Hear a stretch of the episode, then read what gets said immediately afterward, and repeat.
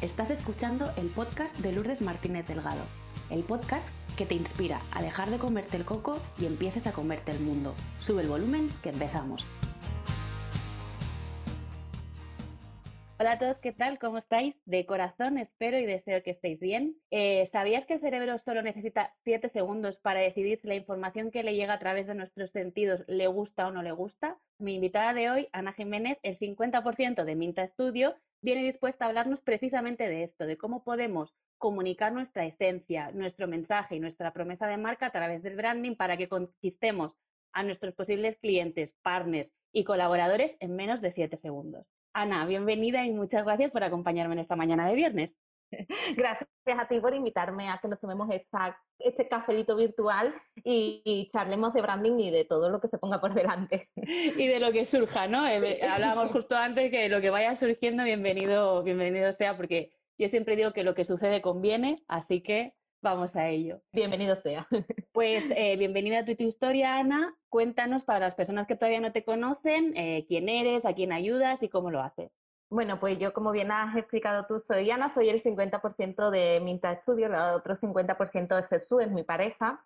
Y bueno, juntos eh, tenemos un estudio de diseño en el cual damos forma al branding de, bueno, pues de los proyectos de personas que quieren, yo siempre digo, que quieren contar mucho sin tener que decir ni una sola palabra, ¿no? Es decir, esos siete segundos que seas capaz de impregnar a una persona con una imagen, con un grafismo, con esa mm, primer visualización de, la home de una web, ¿no? Que seas capaz de transmitirle todo lo que es tu proyecto en este corto espacio de tiempo, ¿no? Que al menos, no que lo consiga transmitírselo todo, pero sí que exista ese chispazo que haga que la persona quiera saber mucho más de, tu proyecto porque ha sentido ese mm, algo visceral, ¿no? Que, conecta, ¿no? Que para nosotros es importante. Yo creo que nuestro trabajo un poco mm, va enfocado a eso, ¿no? A, mm, esa parte más visceral de, las marcas que sea que sepamos transmitirla a través de, pues de las plataformas digitales.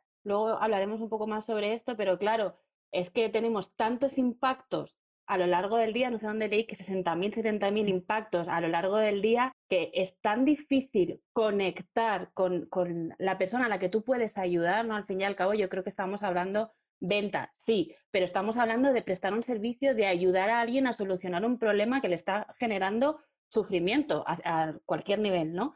Y, y cómo ese corto espacio de tiempo tiene que ser lo suficientemente potente para que digas, ah, en haciendo scroll en una web, pero diga, ah, pues a ver ¿qué, es esta persona que dice que me, interesa, ¿no? Esto es para es mí. Brutal, sí. Sí, es, importante y además yo creo que eso solo se consigue con, una cosa, ¿no? Y yo siempre lo digo, con la verdad. Es decir, tú tienes que ser auténtica, tienes que ser tú misma o tu proyecto tiene que ser el mismo. Hay que mirar muy hacia adentro y dejar muchas veces de mirar muy hasta afuera, hacia afuera, ¿no? Porque como tú dices, tenemos tanto, yo lo llamo ruido visual, es tan brutal porque, bueno, tenemos plataformas que nos permiten comunicar mucho y muy rápido, que es muy bueno por un lado, pero que tiene como contrapunto, ¿no? Que, tenemos ese ruido visual, ¿no? Que es complicado destacar, ¿no? Pero siempre, si vas desde la verdad, si vas desde la autenticidad, si vas desde esa cosa interior propia, entonces sí que se logra eh, que esa conexión exista con, tu cliente. A lo mejor eh, no es tan inmediata, es más sostenida en el tiempo, es más natural. Yo también digo que siempre tiene que ser natural, porque un impacto momentáneo eh, de que captes la atención la puedes tener un día, pero lo bueno es que esa atención se prolongue en el tiempo y al final se, se establezcan conexiones humanas. Que al final yo creo que es lo que tiene que tener una marca, una conexión humana con, con, el, con su potencial cliente. Que mira que yo odio llamar clientes y son clientes, ¿vale? Yo eso lo llevo mal, es una cosita que me tengo que trabajar porque yo la palabra cliente para mí es como un poco tabú, pero es que al final es lo que es. Mm, sí, sí, al final tenemos eso, ¿no? Como pequeñas o grandes creencias que nos impiden utilizar determinadas palabras, pero bueno, al final creo que es legítimo entender que, que, tú tienes un servicio, un producto, lo que sea, y se lo ofreces a una persona que al final, en, en un en intercambio comercial, eh, es un cliente. Es un cliente. lo, quiera llamar yo como yo lo quiera llamar, que me ponga yo creativa, pero al final es un cliente. Conecto muchísimo. Si la gente nos pudiera ver, vería que estoy asintiendo así todo el rato, como los perritos de estos que salen en las pelis de los coches, a lo que estás diciendo, porque yo creo, y he comentado en alguna ocasión, que es desde la autenticidad, desde donde se conecta con las personas, ¿no? Y esto es lo que te permite crear una relación de confianza, credibilidad y una venta, ¿no? Sin confianza y sin credibilidad y sin conexión, ni hay venta, ni aunque se lo des regalado. O sea, no, te van a querer ver nunca, ¿no? Pero yo me pregunto, en este, en este camino tuyo, eh, junto con Jesús, en el estudio, si siempre os habéis dedicado a esto o en qué momento de vuestra vida vital os encontráis para decir, venga, nos liamos la manta a la cabeza y damos el salto. Pues nosotros, yo creo que fue, fue un poco una sensación propia, ¿no? Que, que veníamos gestando y también es un 50% propio y 50% eh, la vida, ¿no? El, el, momento social en el que nos encontrábamos cuando nosotros estábamos saliendo de, bueno, pues de nuestras respectivas formaciones académicas, ¿no? Eh, yo me encontraba terminando mi, mi, licenciatura, Jesús terminando sus estudios de, de, arquitectura, y nosotros ya en el último año, eh, cuando nos sentábamos en el sofá por la noche a, a charlar, después pues, de, todo, de todo el día, de toda la jornada, siempre terminábamos más o menos con lo mismo, ¿no? Oye, es que el panorama que se nos abre no nos gusta, no, no nos vemos incluidos en ese panorama. ¿Qué pasaría si en un universo paralelo nosotros pudiéramos ser dueños de nuestra vida y crear ¿no? lo que nos gustaría que fuese nuestro futuro? Y eso que empezó como un universo paralelo, empezó poco a poco a tomar forma y empezamos a decir, oye, mm, a los dos nos flipa el diseño. Es decir, además tenemos conceptos, bueno, visualizaciones de diseño muy, muy diferentes, ¿no? Eh, Jesús es como más, em, por su formación académica también es como más teórico, más práctico, es el, como yo siempre digo, el que perfila, el que lo pone todo perfecto, el que... Em, y yo soy todo lo contrario, ¿no? Yo soy más caótica, creativa, em, las ideas locas, ¿no? Y yo decía, oye, si es que si conjugamos esto y el amor que tenemos los dos por el diseño, oye, es que lo mismo, esto que nos parece una idea loca, puede no ser tan loca, ¿no? Y al final empezó poco a poco eso a a, tomar entidad, a tener forma y ya, si te digo la verdad, incluso antes de terminar nuestros estudios académicos ya no veíamos otro futuro para nosotros. Es decir, yo no me veía siendo em, profesora o maestra en un colegio, Jesús no se veía metido en un estudio de arquitectura, ya solo nos visualizábamos dentro de nuestro, emprendimiento, ¿no? Pero sobre todo porque queríamos, yo creo que lo que nos pasa a todos los que emprendemos tener el control de nuestra vida, es decir, que nadie te vaya marcando, sino tú poder ir marcando e ir adaptando tu trabajo a tu vida que no fuese al contrario, ¿no? Yo creo que eso empezó cada vez a ganar entidad y ya es que no había, no había otra opción para ah, nosotros a mí me resueno mucho contigo por varias cosas, ¿no? Primero porque las dos somos maestras, venimos del mundo de la, de la, docencia y nos hemos reinventado. ¡Viva la reinvención! ¡Viva la reinvención! Creo que siempre hay algún nexo en común de fondo, ¿no? Que es como ayudar eh, a comunicar algo, ¿no? Ayudar a, a trasladar un mensaje, lo que cada persona tiene dentro de la manera que sea. Y luego, por otro lado, esto que decías de ser dueño de tu propia vida. A mm. veces creo que confundimos, y esto es una reflexión personal, confundimos el ser dueños de nuestra vida con trabajar pocas horas, que eso en ah, algún momento, en algún momento pasará, ¿no? En algún momento tu, negocio eh, será tan sostenible en el tiempo y tendrás colaboradores que te permitirán trabajar menos horas. Pero al principio hay que echarle más horas que una burra. Y yo la diferencia que siento cuando yo trabajaba por cuenta ajena, igual trabajaba 12, 13 horas y llegaba a mi casa y seguía programando y seguía haciendo horarios y historias, o, me tocaba trabajar domingos y era, ¡oh, qué horror! Y ahora hay alguien que me dice, oye, mira, es que yo solo puedo tener una sesión el domingo. Venga, sí, lo hacemos. O te pasas 12 horas sentado en el ordenador porque tienes ideas o no sé qué. Qué distinto para mí, y no sé si tú coincides con esto. Totalmente. La sensación de ser dueña de tu vida es esto, es decir, yo trabajo 12 horas porque las quiero trabajar.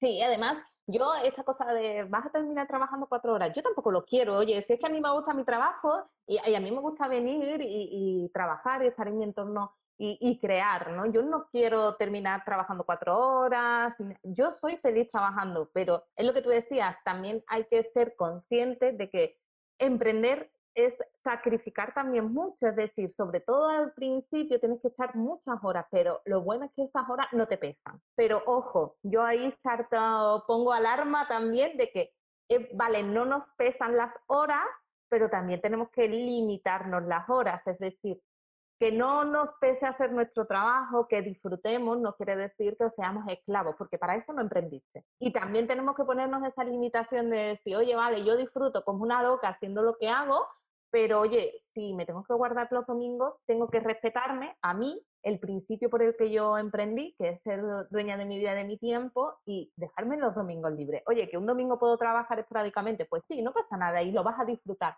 pero no normalizar ¿no? el ser esclavos del, emprendimiento. ¿no? Yo creo que ahí hay una fina línea que hay que saber jugarla un poco entre eh, disfrutar mucho de tu trabajo y que no te pesen las horas y respetar al final el principio por el cual emprendes, ¿no? que es al final ser un poco dueño de tu vida, de tu tiempo y poder tener esa adaptabilidad resueno muchísimo con esto que dices, por eso, ¿no? Que no está reñido el dedicarle las horas que sean necesarias, pero la energía se va igualmente, ¿no? Entonces necesitas agendar un momento, yo siempre recomiendo, agéndate momentos de descanso.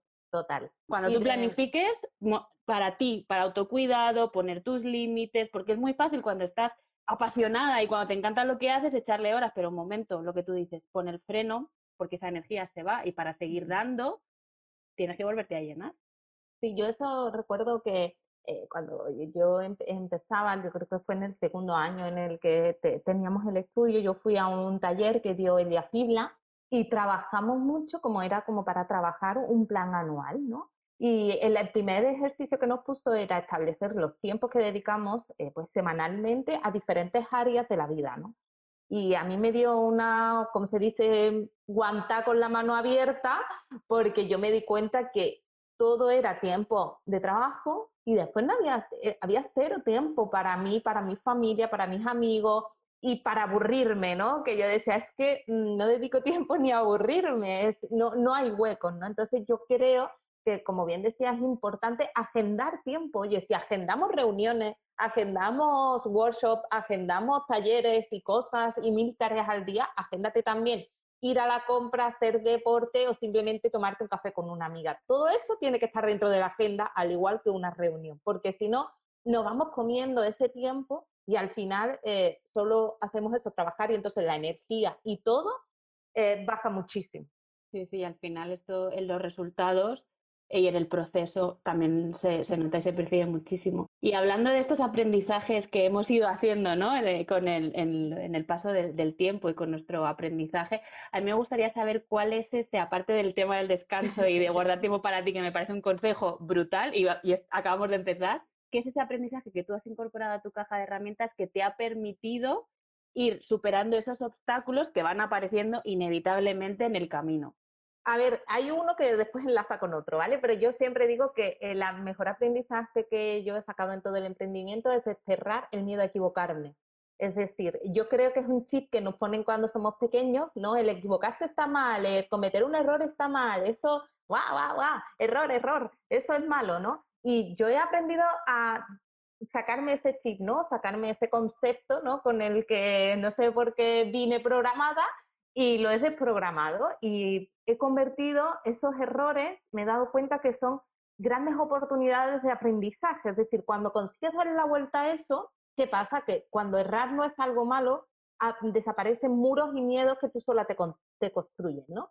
Si siempre tienes, quieres hacer algo y ay, no, vaya que me equivoco, y si no lo sé hacer bien, ya vas construyendo los muros, ¿no? Y ahí empiezan los muros de las inseguridades, de las limitaciones. Entonces, cuando no tienes miedo, a ver, cuando errar no es tan tabú, eh, empiezas a decir, bueno, yo voy a intentarlo.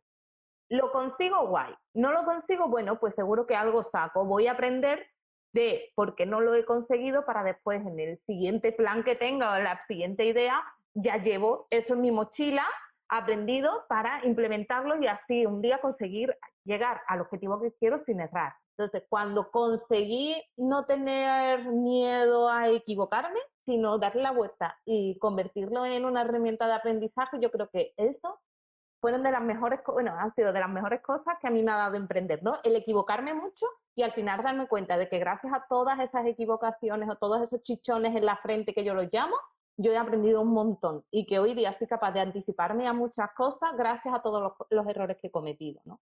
Y como te decía, esto viene enlazado al miedo, ¿no? Yo también he aprendido durante el emprendimiento a que el miedo y las inseguridades vienen conmigo. Es como, te sacas el carnet de emprendedora y estas dos amigas a ti te la colocan cada una cogida de un brazo y tienes dos opciones, o, o arrastrarlas o aprender a caminar con ella. Yo aprendo, yo he aprendido a caminar con ella. Hay veces que la suelto un poquito y digo, venga, y se dais un paseíto y dejarme tranquila un rato, ¿no? Tomar 10 euros y iros a tomar un café y con churros o algo. Y vosotras un ratito y me dejáis tranquila, anda. Y hay veces que se, que se agarran fuerte y digo, pues nada, pues hoy me toca mm, que estéis conmigo, nada, pues ya está, venga, vamos a ver cómo llevamos el día, ¿no? Yo creo que también eso es uno de los grandes aprendizajes que, he tenido. Esos dos, digamos, que como te digo, van hilados porque al final eh, los errores nacen del miedo también a, a equivocarse con esta reflexión que tú, que tú propones, que a mí me fascina y yo en mi propio camino es una de las cosas que he tenido que trascender, muy ligada a la exigencia, ¿no? al no equivocarte, al que van a pensar de ti, eh, no eres suficiente, todas estas historias, ¿no? que hablaremos otro día, se puede hablar de esto, pero cuando tú enfocas la mirada del error como una posibilidad de aprender algo, que era lo que tú decías, ahí estás cultivando primero la confianza y segundo la creatividad. Te permites, ¿no? Te das permiso a probar cosas nuevas y diferentes que cuando lo que tú dices, la inseguridad, ¿no? Y la falta de confianza te cogen de los brazos, no te permiten de ninguna manera probar a hacer algo distinto, ¿no? Y, y merman mucho tu capacidad creativa, que me parece que en las circunstancias actuales que estamos viviendo, ser creativo e innovar es Vital y fundamental. Vital, vital, totalmente. Yo creo que, que, además es lo que dicen, ¿no? Yo siempre digo, oye, si, si, me saliera todo bien a la primera, qué aburrido, ¿no? Es decir, yo pensaría una cosa, sale bien, vale, pues ya está, pues ha salido bien, ¿no? Pero es que esa, esa parte de, oye, quiero llegar hasta aquí, voy a ver cuántos caminos diferentes hay para llegar a ese mismo camino, ese momento creativo de exprimir al máximo todas las ideas que puedas tener, enlazarlas y que esas produzcan otras ideas diferentes y empieces a ver que no hay una opción, sino que hay 20 para llegar a un camino y que todas ellas puedes ir probándola, a ver cuál es la que mejor te funciona, es bestial. Es bestial y además después hace que tengas una energía a la hora de llevar a cabo esos planes brutal.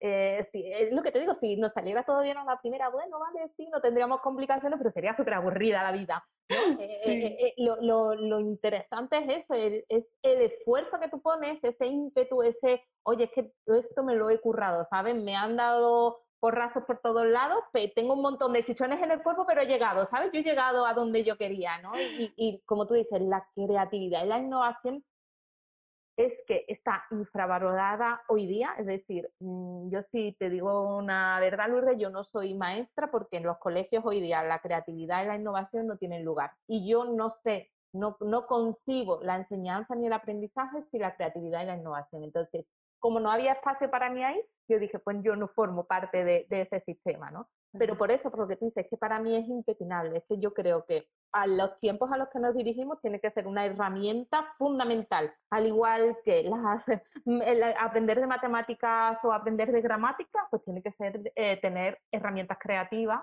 para poder solucionar problemas. Mm, sí, estoy súper de acuerdo contigo. A la escuela habría que darle un, buen repaso de arriba abajo, pero bueno, estos son los fregados que nos metemos así en un momentito. Ya te, te, lo he dicho que yo soy muy de fregados y de irme por los cerros de Úbeda y aquí lo he hecho todo en una misma. En una misma, de verdad, que, magistral, o sea, qué talento el tuyo. Em, decías también antes al principio que eh, en el proceso creativo, ¿no? En el tema del branding es también muy importante mirar hacia adentro, ¿no? Saber qué es eso tuyo que quieres mm. comunicar y dejar de, poner el foco en, esos impactos que recibimos a lo largo del día, en qué están haciendo los demás. Entonces, yo me pregunto para ti, ¿cómo de importante crees que es un proceso de conocerse más y mejor a la hora de emprender en general?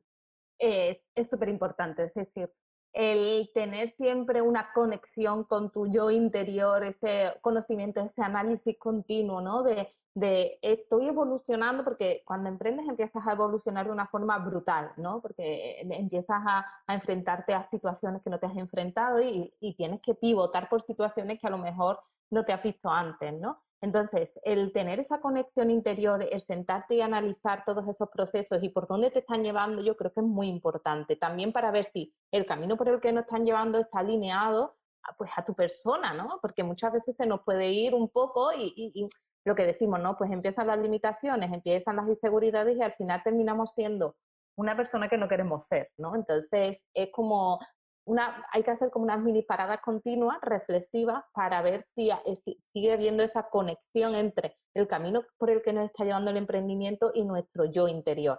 Y no solo para esto, sino porque, sobre todo en la, en la parte más de marca personal, ¿no? Cuando es que tu proyecto eres tú, ¿no? Tienes que estar tan alineada, ¿sabes? al proyecto, tienes que conocerte también y saber cómo hacer frente a diferentes situaciones o, o por cómo estás creciendo y ese crecimiento se vaya continuamente reflejando en tu marca personal. Eh, eh, es, yo creo que es impepinable, por decirlo así, que eh, exista esa labor de autoconocimiento, de, de revisión interior continua al igual que revisa cualquier aspecto del emprendimiento, ¿no? Pues tiene que haber esa conexión también interior para después poder sacarla al exterior, ¿no? Que siempre tu misión, tus objetivos, tus valores, siempre los tengas, ¿vale? Y sepas comunicarlos. Pero para ello tienes que tener claro cuáles son, ¿no? Y, y reforzarlos para que no se vayan desvirtuando y no vayan desvaneciéndose, ¿no? Entonces yo creo que al final es como esas paradas continuas de reflexivas con uno mismo de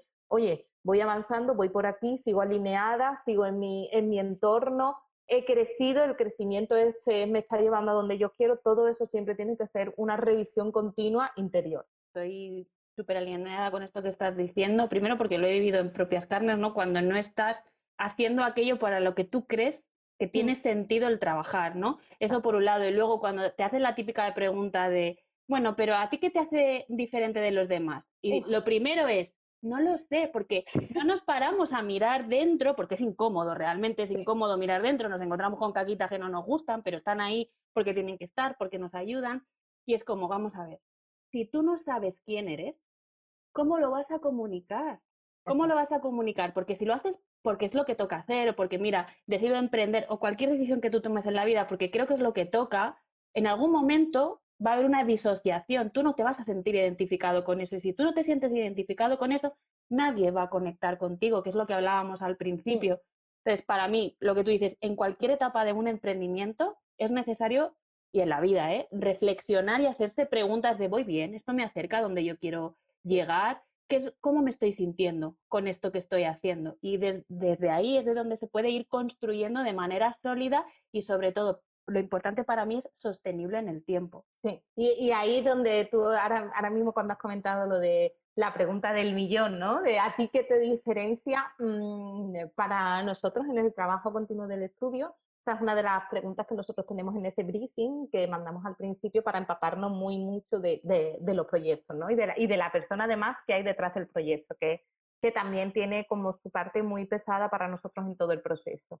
Y a mí todavía me sigue asombrando mucho que esa pregunta es mm, devastadora. Es decir, yo cuando en esa pregunta una persona me pone, no sé, no lo tengo claro, yo tampoco he inventado la pólvora, pues hago esto como lo hacen muchos. Y yo te lo juro de verdad que ahí es pellizquito en el corazón, pero de decir, a ver, alma de cántaro, si tú seguramente tienes algo mm, que es un bombazo y no lo estás viendo, ¿vale?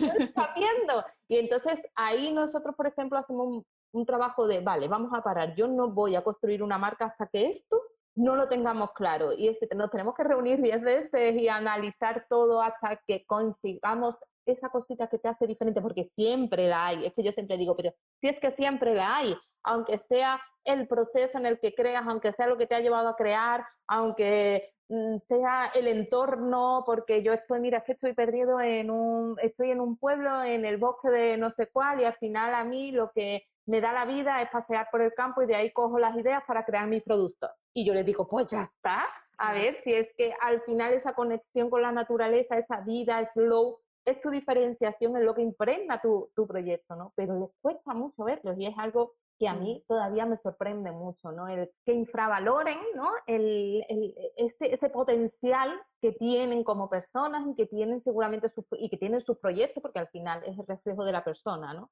Y que no sean capaces de verlo, a mí eh, es algo que todavía me choca mucho porque después hablas con ellos, em, tienes tres conversaciones y lo sacan, y lo sacan todo, y a veces no hay una diferenciación, hay tres o cuatro, y dices, ¿tú ves?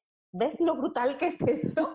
y, no, y no te estabas dando cuenta, he tenido que venir a ayudarte a sacarlo ahí con unas pinzas, ¿no? Y, y, yo creo que el autoconocimiento facilita mucho esto, ¿no? El que puedas localizar aquellas partes que te diferencian, que te hacen especial o que hacen que aquello a lo que te dedicas pues tenga una leve eh, diferenciación con otras personas, porque evidentemente hacen cosas similares. Pues eh, vamos, si quieres, a meternos ya en faena y vamos a hablar de lo que nos ocupa hoy aquí, que es el branding. Vamos a remangarnos, vamos a hablar de cosas serias. La primera pregunta que debo de hacerte para contextualizar, porque a mí me ha costado mucho entender el concepto hasta que eh, creo que tengo una idea más o menos clara. ¿Qué es el branding? A ver, el branding no deja de ser un, bueno, es un conjunto de acciones ¿no? que se llevan a cabo para dar entidad a un proyecto. ¿no? Entran en, juego muchas partes. ¿no? A veces creemos que el branding es un logo. Error. Ahí, error. Creemos que el branding es una web. error, ¿no? Porque el branding es la identidad visual del proyecto, es eh, la plataforma digital en la que la comunicas, pero también es el tono de voz, también es todo ese sustento de valores que tiene el proyecto, que además es la base de todo. El branding también es la comunicación, es decir, tu estrategia de comunicación. El branding es global. Yo eh, últimamente me gusta mucho hablar de universo de marca, ¿no? Porque el, universo de, de, una marca, al final el branding no deja de ser eso, ¿no? Es un, podemos decir, un planeta, ¿no? Que son esos valores, esa, mm, como el carrito de cultivo, ¿no? Y después hay un montón de planetas que pivotan alrededor, ¿no? Que ahí entra la identidad visual, ahí entra la comunicación, ahí entra el tono de voz, ahí entra muchísimas cosas que puedes, que se articulan alrededor de ese planeta, ¿vale? Para que eh, ese proyecto llegue al máximo de personas posible y sobre todo sea capaz de comunicar y de hacer llegar las cosas que se gestan en, en ese caldito de, cultivo. El branding es muy extenso, no es un logo, no es una web, no es ni siquiera un feed de Instagram, es, mucho más. Hay que abrir la mente y saber que el branding engloba todas las fases de, de, un, de un, proyecto. El branding es, es, mucho más, es todo aquello que tú quieras hacer para comunicar, hacer llegar y experienciar tu proyecto, ¿no? que, que tu proyecto al final llegue a, a las personas.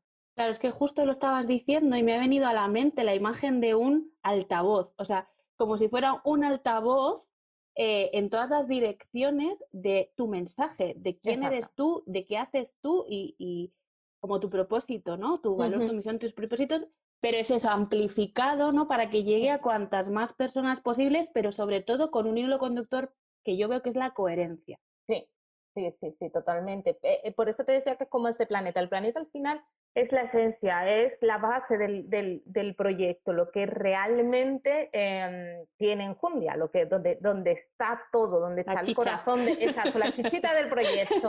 Y después están todas esas herramientas que, lo expanden, ¿no? Y que cuanto más herramientas utilices, es decir, cuantas eh, más mm, satélites, alrededor del planeta, más fácil va a ser que el mensaje llegue al máximo sitio posible. Cuanto más trabajado tengas todos esos eso, esas plataformas, pues tu mensaje va a ser más sólido, va a llegar a más gente, va a ser más real, más verídico y, sobre todo va a impactar más. Entonces, el branding va un poco engloba todo eso, ¿no? Ese, universo de, de marca que, en el cual intervienen muchos actores y muchos profesionales diferentes, ¿no? No solo somos los diseñadores, hay, hay que meter a muchos actores dentro de ese, de ese universo.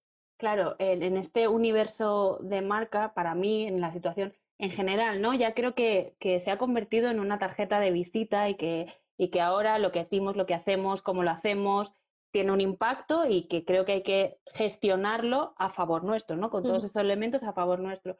Y tengo la sensación, y he comentado con otras expertas que trabajan el tema de marca personal, que ahora a raíz de la crisis que estamos viviendo y con la que se viene encima, ¿no?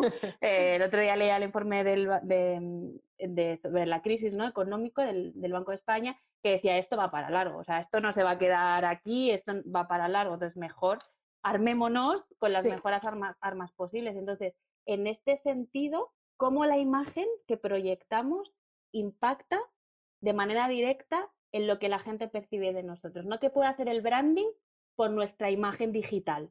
Claro, al final es sustituir nuestra imagen personal. Es decir, yo siempre digo, eh, tu marca tiene que conseguir ser tu reflejo en el mundo 2.0, es decir, seguramente si tú te sentaras con tu cliente a tomarte un café, todo aquello que le hace sentir al cliente, la forma en la que te comunicas, la forma en la que habláis, que tratáis y sobre todo al final esas sensaciones que no son, que son palpables, ¿no? Todas esas sensaciones que el cliente eh, vive al tener el contacto contigo de forma personal, hay que traducirlas al diseño y a las diferentes herramientas de marketing y de comunicación que hagan que esa reunión 1.0 pase al 2.0, que ese impacto de tu persona cuando está presente pase a ese reflejo digital, ¿no? Es muy necesario porque ya lo hemos visto en el panorama, nos va a tocar un tiempo en el que vamos a tener que relacionarnos a través de plataformas digitales, ¿no? Que incluso gente que trabaja de forma presencial y lo sigue haciendo,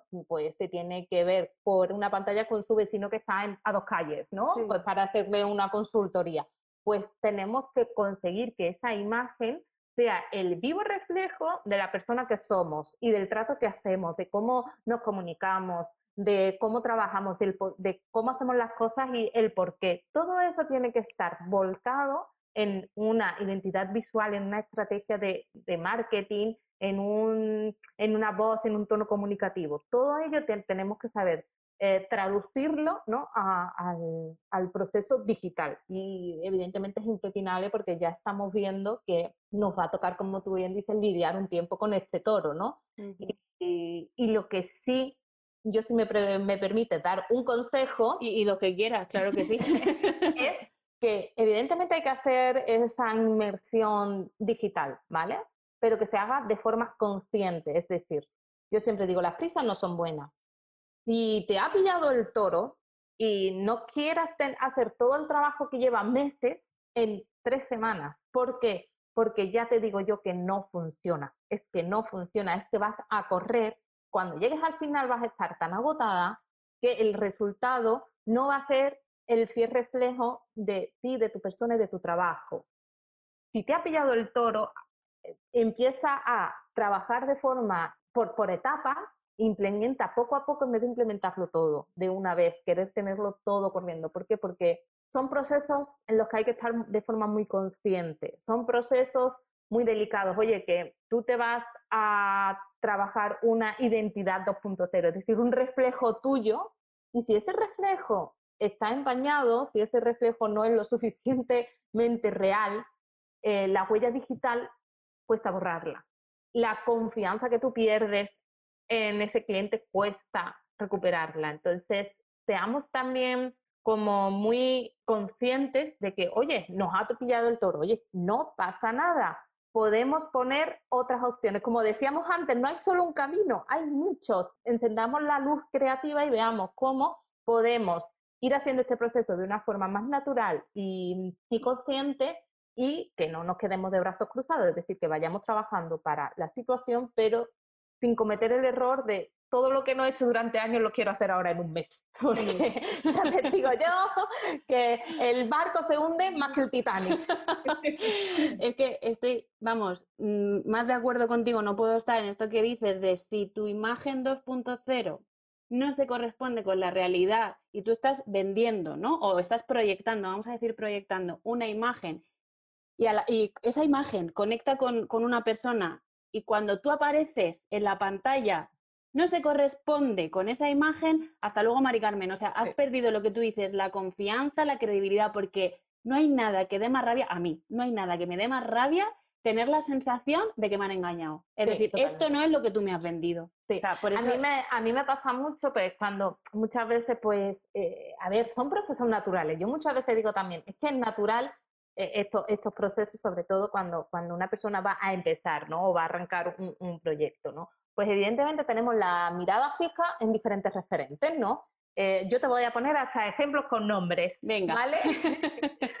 que te venga alguien y te diga, ay, es que a mí me encanta Susana Torralbo, yo quiero ser de mayor Susana Torralbo, ¿no? O quiero ser Gemma Filiol. Yo quiero ser que yo vea a Gemma Filiol y a mí me encanta. Y yo le digo, pero tú eres Gemma, tú te miras al espejo y ves a Gemma, no, pues entonces no puedes ser Gemma Filiol. ¿Tú te levantas por la mañana y vives en el loft de Susana Torralbo? No, pues entonces no puedes ser Susana Torralbo, tú eres tú. Y vale que tengas esos referentes como mujeres potentes que saben comunicar y que han hecho muy grandes sus proyectos. Quédate con eso, con todo lo que han hecho para hacer crecer sus proyectos, pero no quieras ser ellas, porque ellas son ellas y tú eres tú, ¿no? Y muchas veces em, queremos ser como dicharacheras, tener espíritu Mr. Wonderful cuando nosotros, a lo mejor esa persona no es así, es una persona más introvertida, más retraída. Oye, pero es que hay montones de personas introvertidas y retraídas, en el, más, retraídas, un poquito más cortadas, como se dice aquí, ¿no? Y vas a conectar con ella, porque a, todo, todo el mundo no son ole ole castañuelas, ¿no? Entonces, todo, tú tienes que conectar desde tu verdad y tienes que crear una marca desde tu verdad y desde tu propia posesión personal, ¿no? Que vale, oye, vivan los referentes. Yo las tengo a las dos que te he dicho como referentes, pero como referentes de lo que han, lo que han sabido construir, de cómo lo hacen y de la verdad, porque después tú conoces a Susana y Susana es igual, como tú decías, delante de la cámara de su móvil que detrás, ¿vale? Entonces, ahí hay conexión de verdad. No puedes querer ser eh, Susana Torralbo por delante y que después cuando yo conecte contigo seas una persona totalmente diferente. ¿Por qué? Porque ahí adiós Mari Carmen, aquí ya no vuelve, no vuelve a aparecer ese cliente. Sí, sí, sí, o sea, eso es, parece una cosa nimia, ¿no? Que no le damos la importancia que realmente tiene, pero hablamos a veces de vendehumos, ¿no? Asociados a la idea de gurús, de esto que te dicen factura 7000, 7000 cacas, o sea, no. Y, es mucho más, es mucho más mm, terrenal y es mucho más de tú a tú, de esa persona que tiene un fit estupendo, maravilloso, que tiene un mensaje súper potente y luego vas a conectar con esa persona y dices, ¿dónde pues está esa potencia? ¿Dónde está ese empoderamiento? ¿Dónde está esa promesa que tú me estás haciendo? Yo no la estoy viendo. Y yo, primero que yo ya no voy a ser cliente tuyo. Y segundo, no te voy a recomendar a nadie. Y que al final a ti te ha saltado la liebre y le salta a mucha gente. Es decir, que eso huele. Exacto. Ah, yo siempre lo digo, es que es muy sencillo, sí, todo esto del marketing, bueno, no es sencillo, marketing no es sencillo, no me voy yo aquí a poner ahora tampoco No te hagas amigos. No, no, no, no es sencillo, pero sí que tiene una parte de sencillez de tienes que partir de tu verdad, es lo que venimos diciendo todo el rato, es que tienes que ser tú, es que al final tienes que, pues, tú vas a conectar con gente, porque conectas en tu día a día, conectas con tu vecina, con tu prima y con tus amigos, pues lo mismo va a pasar por aquí, vas a conectar con gente que, que además después se va a quedar por esa conexión que existe. Y para eso, como bien dice, tiene que ser de verdad. Y oye, si tu feed es un poquito más feuno, no pasa nada, que también ya estamos un poco cansados de tanto bonitismo por la vida, ¿no? Si es un poquito más imperfecto, no pasa nada. Si no tiene los colores perfectos, no pasa nada. Y te lo está diciendo una que trabaja en branding. Sí, ¿eh? sí, sí, pero bueno, eso tiene solución, quiero decir. Claro. Eso tiene solución. El que no haya coherencia, el que no haya verdad, el que tú no te veas ahí, eso no tiene solución. ahí, poco, poca mano podemos hacer, ¿no? Em, nos has ido contando varias cosas, varios errores que solemos cometer a la hora de pensar ¿no? en nuestra identidad visual, en nuestro tono, en nuestro branding, en nuestro universo de marca. ¿no? Has hablado de, que, de confundir que eh, el branding es un logo o es una web eh, y has hablado de otra serie de cosas. ¿Cuáles son esos tres errores más frecuentes que cometemos, y yo me incluyo porque los he cometido, a la hora de crear nuestro universo de marca?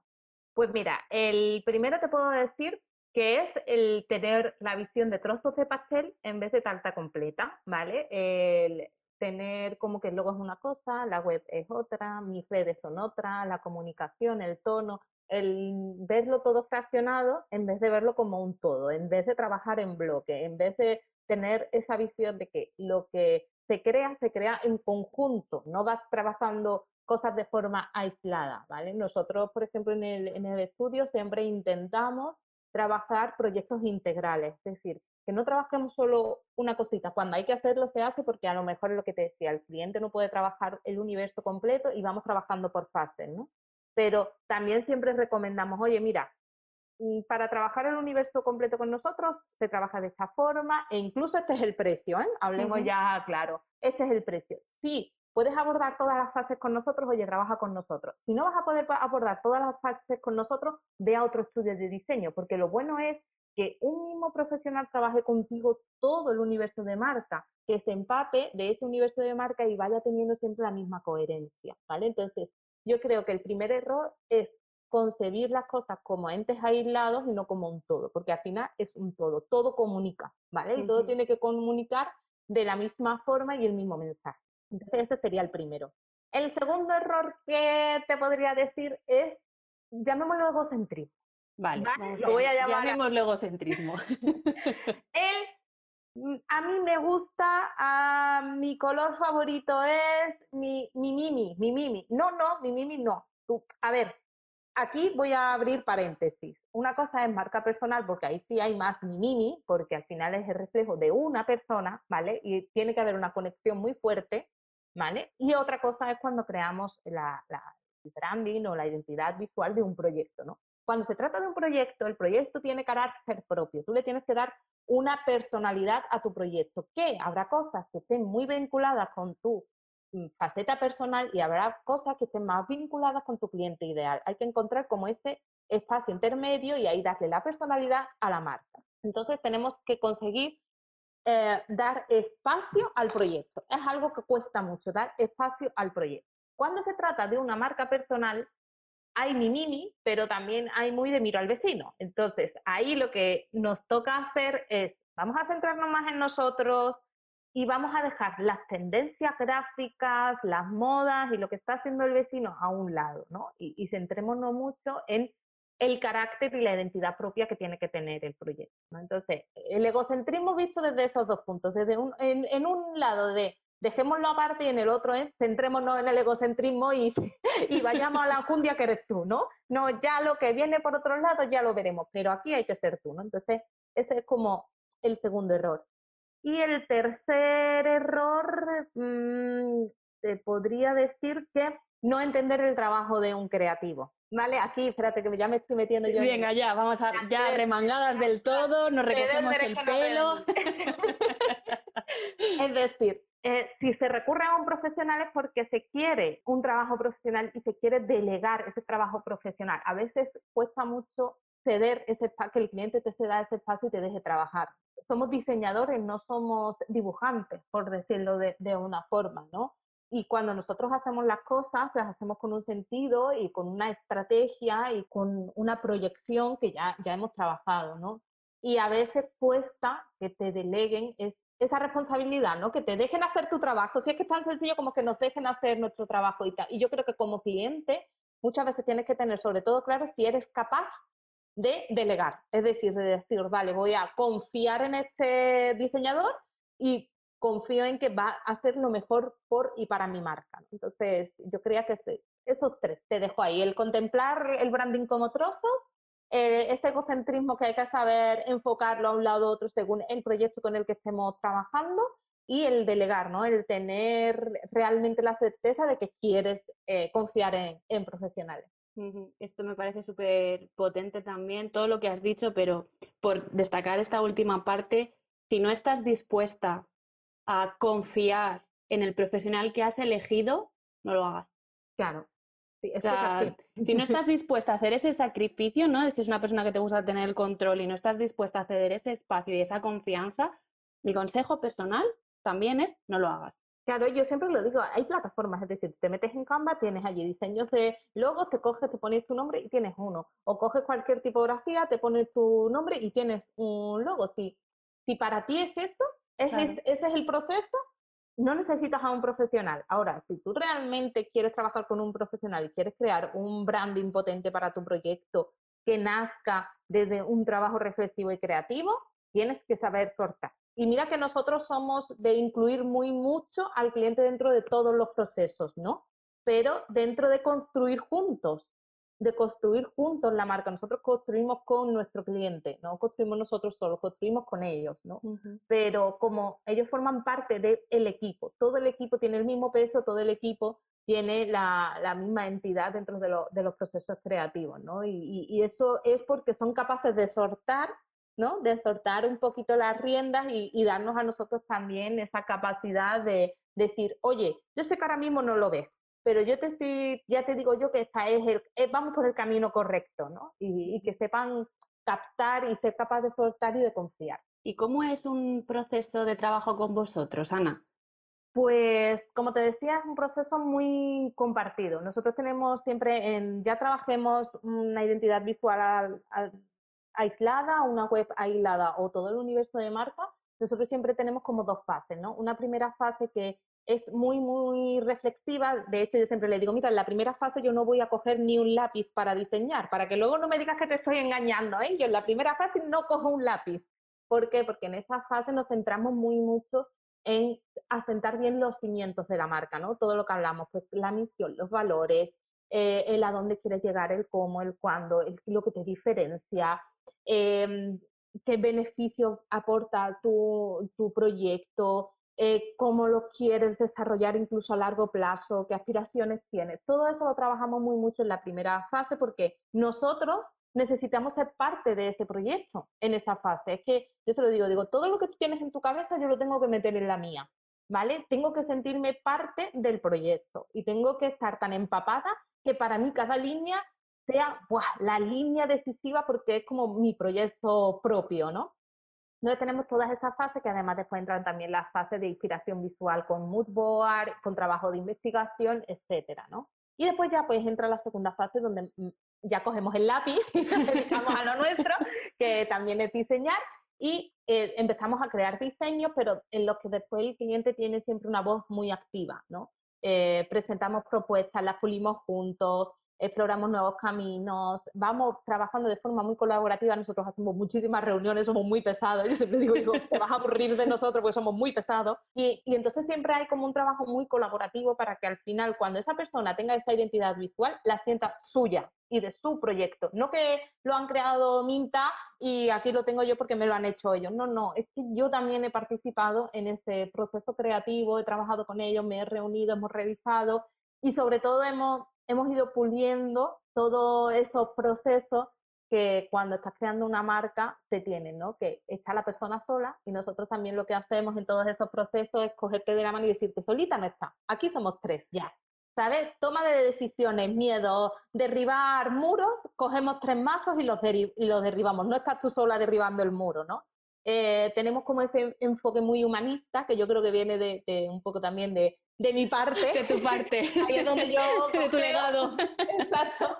Entonces tenemos como ese enfoque muy humanista que es también como muy de acompañamiento en todo, en todo el proceso. Yo creo que a grandes modos esa es nuestra forma de, de, trabajar y de entender el trabajo del branding que hacemos en el, en el estudio. Eh, antes de compartir una noticia que vamos a compartir con vosotros y de hacerte dos preguntas que no te puedes escapar de aquí sin que yo te las haga, eh, tenéis en la web, si, si no me he informado mal, porque he estado cotilleando, en la web tenéis un descargable, que es un recurso que nos puede ayudar precisamente en todo este, en esta creación de, de universo de marca. Cuéntanos cómo es este descargable para que luego podamos poner el link si a alguna persona le interesa, porque además es un descargable gratuito, que lo puedan eh, cliquear y que puedan bichear un poquito.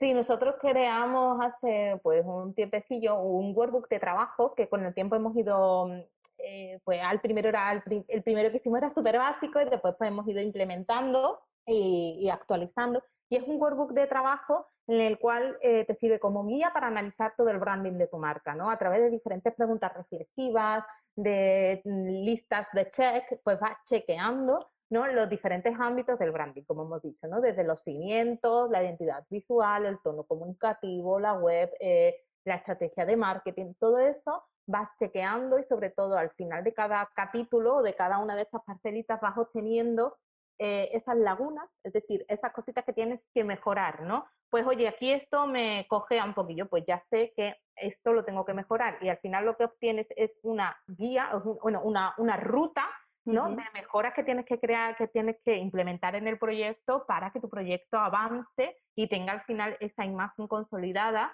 que siempre mande ese mensaje más cohesionado, ¿no? Entonces es como, es, en verdad es un, un cuaderno de trabajo, ¿vale? Es un cuaderno para que te sientes y analices, de hecho se llama tu marca examen, porque es como un examen, ¿no? Hay cosas, lugares donde vas a catear y hay cosas que vas a sacar sobresaliente, ¿no? Entonces, lo, que se, lo que al final pretendemos es que la persona detecte, les arten alarmas de todas aquellas cosas que tiene que mejorar dentro de, de su proyecto. Y para descargarlo es muy sencillo. Bueno, solo se tienen que suscribir a la newsletter nuestra, que de hecho mm, yo solo mando cuando hay algo importante que tengamos que comunicar. doy fe, doy fe. Ni semanal, ni mensual, ni trimestral. Es decir, si yo no tengo nada que contar, por ahí... No te molesto. No, no, no, no. Entonces, pues cuando se suscriben les llega este, este manual y además nosotros también siempre hacemos mucho hincapié en que este manual está ahí y si tienes alguna duda, nosotros siempre estamos por alguna de las redes, por correo y tal, para, para solucionar. Sí, me parecía también importante, porque a lo mejor hay alguna persona que nos pueda estar escuchando que diga, vale, yo ya tengo mi, universo de marca, pero siento que no me está vibrando como a mí me gustaría. Es una forma, yo soy muy de, potenciar el ser autodidacta, ¿no? Y el de que si tú puedes hacer determinadas acciones, las hagas por ti mismo y darte las herramientas para que tú puedas ser autosuficiente. Entonces, me parece que es un, es un cuaderno súper completo que te ayuda precisamente a revisar cuáles son esas áreas que mejoran. Y con esa información, yo siempre digo, la información es poder. Con esa información tú decides qué quieres hacer y por dónde quieres empezar, ¿no? Entonces, si ya tienes un, universo de marca y quieres chequearlo, quieres revisarlo, esta es una opción súper sencilla y además no te va a costar ni un euro para que lo puedas eh, mejorar o para que puedas decidir qué vas a hacer con esto. Y luego, si, si necesitas esta parte más creativa de yo quiero desarrollar mi, universo de marca, pues siempre pueden contactar con vosotros, que luego pondremos al final dónde os encontráis, cuáles son las formas de, de, poder llegar hasta vosotros para que estén a un clic de distancia. Y ahora sí, amigos y amigas, nos ponemos intensas. Miedo me da. no, porque eh, vamos a contar ya que vas a ser una de las emprendedoras que me va a acompañar en esta segunda edición de Gaia, este programa para mujeres emprendedoras y profesionales que quieren comunicar eso que sí que tienen y que les hace diferente de una manera coherente con su verdad, ¿no? Ese mensaje para que llegue a través de ese altavoz a cuantas más personas mejor, porque estamos seguras que tenéis mucho que aportar y que podéis ayudar a muchas personas. Entonces, tú vas a ser la responsable precisamente de impartir una de las masterclass en directo en exclusiva para las alumnas de, la segunda edición, donde vamos a hablar, ahora os vas a contar del qué, pero muy centrado en este universo de marca. Y yo desde aquí públicamente quiero darte las gracias por sumarte a esta iniciativa, porque me dijeras que sí, porque me hace mucha ilusión trabajar contigo.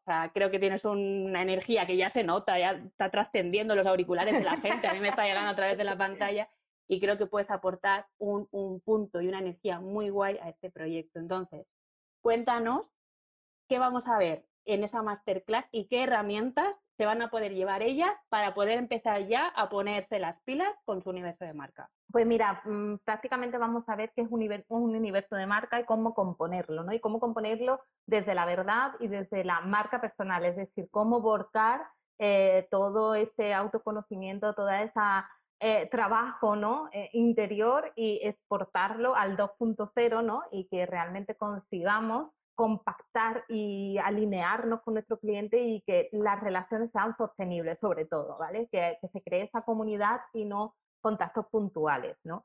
Eh, también veremos cómo ha evolucionado el branding para entender cómo esa evolución ¿no? Eh, nos está llevando a, a, una, a, un branding más humanístico, ¿no? un branding en el que eh, brilla más el propósito de la marca y cómo nuestro proyecto tiene un impacto social ¿no? Que la, venta o el simplemente el simple beneficio, ¿no? Antes era cómprame esto que vas a obtener esto, ¿no? Y ahora hay que ir un poco más allá, ¿no? Entonces veremos todo lo que implica ese ir más allá, el abrirse en canal eh, en cuanto a marca, ¿no?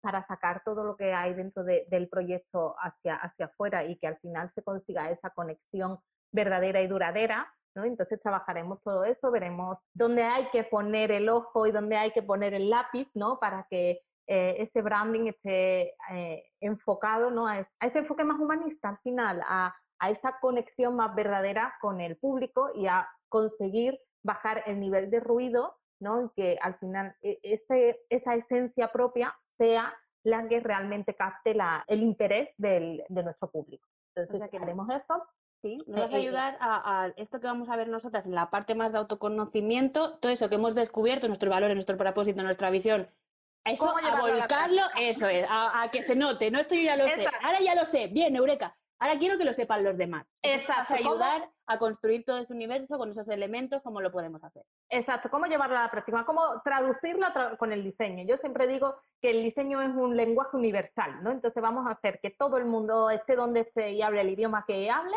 entienda nuestro proyecto y cuál es el caldito de cultivo que hay dentro, porque lo vamos a traducir en colores, en trazos, en, texturas, en composiciones, en, todo aquello que de forma visual conecta y transmite, ¿vale? Y también eh, pues, trabaja, pues daremos diferentes herramientas para que esto tampoco no se quede en papel, sino que puedan implementarlo, utilizarlo en su día a día. Y además también aquí hago también un pequeño spoiler que ni siquiera te lo había contado a ti. No, estoy flipando, venga. es que también eh, vamos a preparar un documento para que todas aquellas personas que todavía no han trabajado nada en branding y todavía no han tenido una experiencia de creación de marca, ¿no? Un pequeño documento, checklist, workbook, llamémoslo como queramos, que nos gusta mucho, somos muy de workbook nosotros, eh, para todo aquello que tienes que saber antes de entrar en un proceso de rebranding, ¿no? En cuanto más a la parte técnica, a qué cosas tienes que tener claras, a incluso qué preguntas le tienes que hacer a un diseñador cuando te reúnas con él para tener esas entrevistas para saber si es el, el idóneo en el que delegar tu trabajo, pues todo eso prepararemos un pequeño documento para que cuando vayan a abordar el proceso vayan ya seguras, ¿no? Y con un trabajo hecho que les permita, eh, pues, alcanzar la mejor opción para llevar a cabo, a cabo su, su proyecto, ¿no? La materialización gráfica del proyecto, ¿vale? Aún así también, de igual modo, les puede servir si deciden hacerlo de forma autodidacta, ¿vale? Pues qué cosas hay que tener siempre súper claras antes de empezar el proceso. Sí, si no puedes permitirte, por, por, la situación que sea, contratar los servicios de un diseñador, que tú puedas empezar esa primera fase inicial, pero que ya tenga una coherencia, tenga un sentido y que ya vayas poniendo esos cimientos en el lugar que corresponde para que tu casa sea sólida y se sostenga y aunque venga un vendaval, una crisis o un lo que sea, eso siga ahí. Pues oye, qué maravilla de regalo me acabas de hacer, qué, qué sorpresa, qué afortunadas las personas que, que se apunten a esta segunda edición, aparte de por conocerte y por todo lo que vas a, compartir con nosotros, por estos regalos que no va a tener otra persona. O sea, de momento, ahí bien la, exclusiva.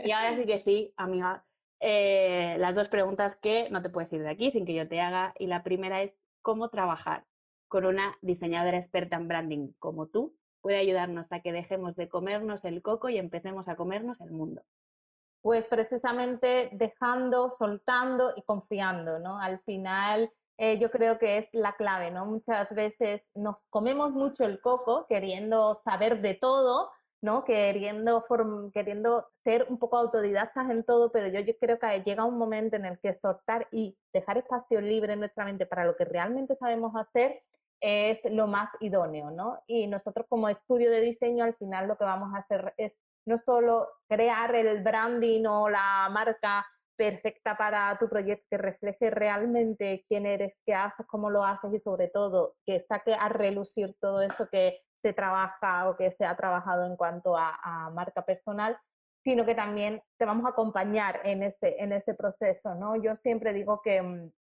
es importante eh, que se conecte, ¿no? Que se conecte con la persona con la que se trabaje y nosotros como, como estudio ayudamos a dar ese, esa forma gráfica, pero además vamos más allá y acompañamos a la persona para que no se sienta solita en el, en el proceso y se sienta siempre arropada. ¿no? Em, esta reflexión que has hecho al final le voy a, me voy a quedar dando una vuelta también al tema de soltar y, y eso, ¿no? Y que zapatero tus zapatos al final. Y, y si pudieras elegir con quién te sentarías a tener una conversación, con la Ana niña de siete años o con tu adolescente? ¿Y qué le dirías? Pues mira, me sentaría con mi adolescente y lo tengo muy claro porque durante mi etapa académica, en la parte de, a mí el bachillerato, yo, al bachillerato le cogí cariño, Lourdes, y entonces yo el bachillerato dije, ¿para qué me lo voy a hacer en dos años si me lo puedo hacer en cuatro? Muy bien. A ver, bromas aparte, me costó lo mío, sacármelo, ¿sabes? Fue un, un esfuerzo, ¿no? Pero hubo un momento en el que tuve un mayor, maravilloso consejo, por llamarlo así, que fue, tú no vales para estudiar una carrera universitaria, con un modulito vas tú apañadita, tú con eso vas bien. Y yo a ese adolescente le diría, cree más en ti, en tu potencial y en lo que tú eres capaz de hacer si te lo propones. que a mí, si yo me cruzara con mi Ana de aquel momento, me daría ese consejo y seguramente después mis siguientes pasos hubiesen sido muy, muy diferentes, ¿no? Porque yo sí me aferré a aquella creencia que me impusieron, ¿no? Y no seguí mis pasos, sino que seguí aquellos que me decían para los que yo estaba hecho. Entonces yo me sentaría con esa Ana y le diría eso, no le diría, sigue más tu instinto, cree más en ti, en la potencialidad que tienes y en que trabajando duro puedes conseguir aquello que realmente te propongas. Trabajando duro, oye, que nadie, nadie regala nada, ¿no? Entonces, creo que tengo muy claro que me sentaría con ella y le diría, le diría esto. Qué bonito, se me ha puesto esta piel de gallina. Es que esta pregunta yo sé que a vosotros os, os emociona, pero a mí vuestra respuesta me emociona también mucho para ya ir despidiéndonos, que no quiero, pero eh, a ver, hay que hacerlo, eh, ¿dónde te podemos encontrar? ¿Dónde podemos encontrar las personas que queramos descargarnos este libro de trabajos para revisar nuestra marca? O para haceros una consulta, para ver vuestros trabajos. ¿Dónde estáis? Pues mira, nos podéis encontrar en la web, en mintaestudio.com, ahí pueden ver nuestros trabajos y además tienen una pestaña de contacto desde donde nos pueden escribir de forma sencilla y rápida, ¿vale? Canal directo. Después también nos pueden encontrar Instagram, que es sobre todo donde nos movemos como red social, y allí es Minta Estudio guion bajo, bueno, Minta guion bajo estudio, ¿vale? Y por allí, pues a través de mensaje directo o de cualquier comentario, pues también podemos, se pueden comunicar con, con nosotros. Y para acceder al, al, workbook, yo de hecho lo pondré como en los enlaces de Instagram, lo pondré el enlace directo para que se suscriban a la newsletter y les llegue. Y si no, también a través de la web, de la web mintastudio.com lo, puede, lo pueden hacer. Así que un poco esas son las vías. Y si me quieren enviar un correo directo a mí así, pum, sin pasar por ninguna plataforma, pues en info.mintastudio.com, yo estoy ahí detrás de, de la pantalla para atender todas las consultas, dudas o simplemente si quieren pasar a saludar, que yo estaré encantada de, de, conocer a quien hay por ahí detrás. Vale, pues dejaremos todos estos enlaces en las notas del podcast para que, como siempre digo, estén a un clic de distancia. Y esto se ha acabado. No sé si. Yo tampoco, pero. Jolín. no sé si hay algo que se te haya quedado en el tintero que te apetezca compartir, algún mensaje final. Nada, yo agradecerte, esto va a sonar muy atipicazo, pero yo agradecerte de corazón, primero que me hayas abierto las puertas de, tu formación, porque eso para mí es un privilegio, créeme que es un, eh, yo cuando me lo, me lo propusiste casi me caigo de la silla, como diciendo, Dios, qué, bien, ¿no? Y, me encantará estar dentro y, poder ayudar a todas las personas que estén inmersas en este, en este trabajo. Gracias infinitas por invitarme a tu podcast, que hombre, teniendo a la Ford y todo eso, esto ya va, esto ya es un nivel. ¿eh? categoría, ¿eh? Yo ya puedo decir, no, yo es que a mí me ha entrevistado la misma que ha entrevistado a la Ford. La charuca, no, no, Lourdes. Claro, claro. Y hombre, esto ya da un caché. Y nada, sobre todo siempre agradecerte lo cercana que eres y lo a gusto que me hace sentir siempre cuando hablo contigo que nada, que es un gustazo y estar en tu trabajo y que sí, seguramente seguiremos conectadas, espero, mucho tiempo y durante años. Seguro que sí. Pues yo por mi parte agradecerte este rato, ha sido súper divertido, me llevo un montón de cosas para darle vueltas. Eh, para mí es un honor que participes en esta segunda edición, vamos a hacer grandes cosas juntas, estoy segura. y a todas las personas que han llegado hasta el final, espero que os haya gustado, gracias por vuestro tiempo y como siempre nos vemos el próximo martes. Adiós. Muchas gracias por llegar hasta aquí y escuchar el episodio de hoy. Y recuerda, te estás escuchando este episodio antes del 14 de septiembre de 2020, todavía puedes reservar tu plaza para la segunda edición de Gaia, un programa grupal de acompañamiento para mujeres emprendedoras valientes como tú que quieren construir su propuesta de valor única. Tienes más información en www.lourdesmdelgado.es.